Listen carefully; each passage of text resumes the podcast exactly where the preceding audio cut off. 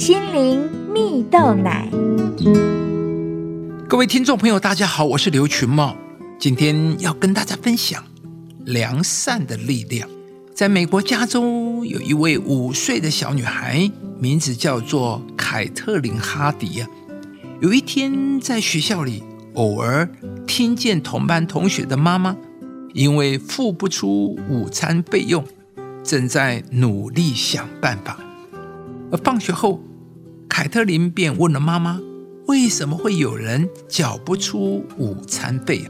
于是凯特琳的妈妈耐心的向她解释：有时候并不是每一个人都像他们一样幸运，有能力支付每一个月的午餐费。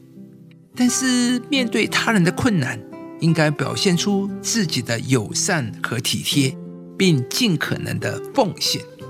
听完了这些话，凯特琳似懂非懂，但是。没有想到的是，才五岁的小女孩竟然是一个身体力行的行动者。凯特琳不但请妈妈帮她准备材料，开始自己动手烤饼干、泡巧克力饮品。接着，她利用周末的时间在家门口摆摊，义卖起热巧克力、还有苹果酒和手工饼干，而竟然真的筹措到了八八十块美金呢！到了周一上课时，他将义卖所获得的八十块美金带到学校，结清了一百二十三位同学欠下的午餐费，使许多人不必再担心午餐费的问题。而然而，凯瑟琳呢，并没有因此满足。年仅五岁的她，告诉我妈，希望自己未来还能筹集更多的善款，帮助更多的人。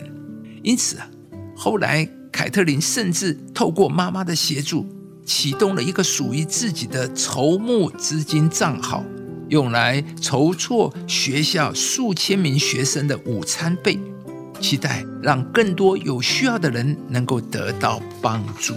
亲爱的朋友，一颗顾念他人需要、善良的心，会改变这个世界。故事中的凯特琳虽然才年仅五岁。但他却身体力行，将爱心化为行动，也因此帮助了许多有困难的家庭，也对这个世界产生了不容忽视的影响。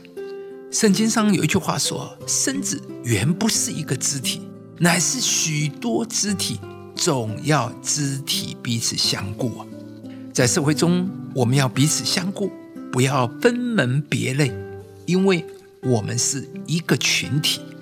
就像身体上任何一个地方病痛，都会让整个身体有不舒服的感觉。但是当别人夸奖、赞美我们某个部分时，我们整个人都会感到高兴和荣耀。而我们所属的职场、学校、团体，也像是一个身体，而我们就是身体中的肢体。不论我们团队当中的哪一个肢体，当我们彼此配搭、结合成一个身体，使身体的运作发挥正常。就能激发潜能，突破极限。